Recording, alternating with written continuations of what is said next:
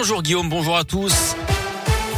Et à la une, cette nuit, au lycée, pour des professeurs de Vaux-en-Velin, de nombreux enseignants étaient dans la rue hier midi à Lyon, notamment pour la manif interprofessionnelle. La principale revendication portait sur la hausse des salaires, mais il a également été question du report des épreuves anticipées du bac prévues en mars depuis la dernière réforme du bac.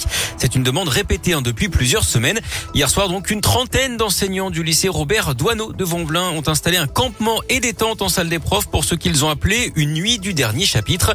Les explications de cette action avec Nicolas Kemoun, professeur de sciences économiques et sociales dans le lycée. Ce qui se passe dans la réalité, c'est qu'on a deux, trois, quatre chapitres de retard euh, selon les disciplines. Toute l'architecture de la réforme, en fait, euh, nous amène à travailler de manière précipitée. On fait pas un travail de qualité. On a le sentiment d'aller au pas de charge, de pas laisser aux élèves le temps de, se préparer réellement. Les élèves, euh, clairement, sont stressés. Ils nous le disent. Ils ont le sentiment de ne pas être préparés. Et donc, si on voulait réellement terminer ces programmes, il faudrait travailler jour et nuit pour rattraper le retard qui a été pris. Ces épreuves de mars, c'est une absurdité pédagogique. Voilà, il faut, il faut absolument les repousser euh, en juin. Interrogé à plusieurs reprises sur le sujet, le ministre de l'Éducation, Jean-Michel Blanquer, n'a toujours pas clarifié sa position. Il attend les prochains jours hein, pour proposer une solution. Les syndicats d'enseignants doivent d'ailleurs être reçus aujourd'hui par le ministre. Il tire sur les volets de ses voisins. Les gendarmes retrouvent un arsenal chez lui. D'après le progrès, un homme d'une soixantaine d'années a été interpellé hier midi à Saint-Jacques-des-Arrêts dans le Beaujolais. Les faits remontent à mercredi matin quand le suspect avait ouvert le feu sur la maison de ses voisins.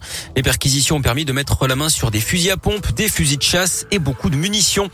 Il serait l'auteur de tags menaçant de mort. Le maire de Rieux-la-Pape et son fils de 5 ans, un adolescent de 15 ans, a été arrêté mardi. Les tags avaient été découverts en septembre dernier dans le quartier des Alaniers. Le jeune homme nie les faits. Il devait être présenté hier un juge des enfants pour être mis en examen.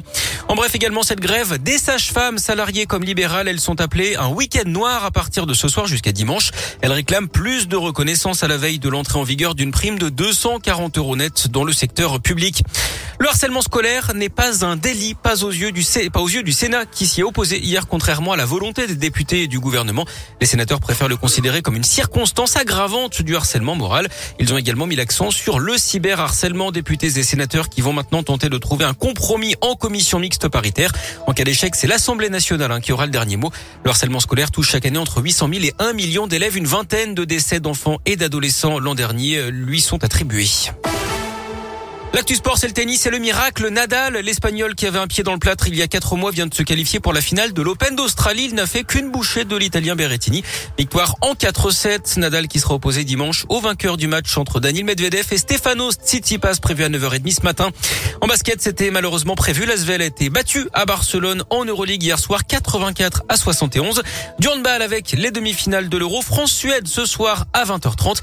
Et puis en foot, un renfort à l'OL féminin, l'arrivée de la milieu de terrain international américain Lindsay Oran. Elle est prêtée une saison et demie par son club de Portland. Elle a notamment été élue joueuse de l'année l'an dernier dans son pays.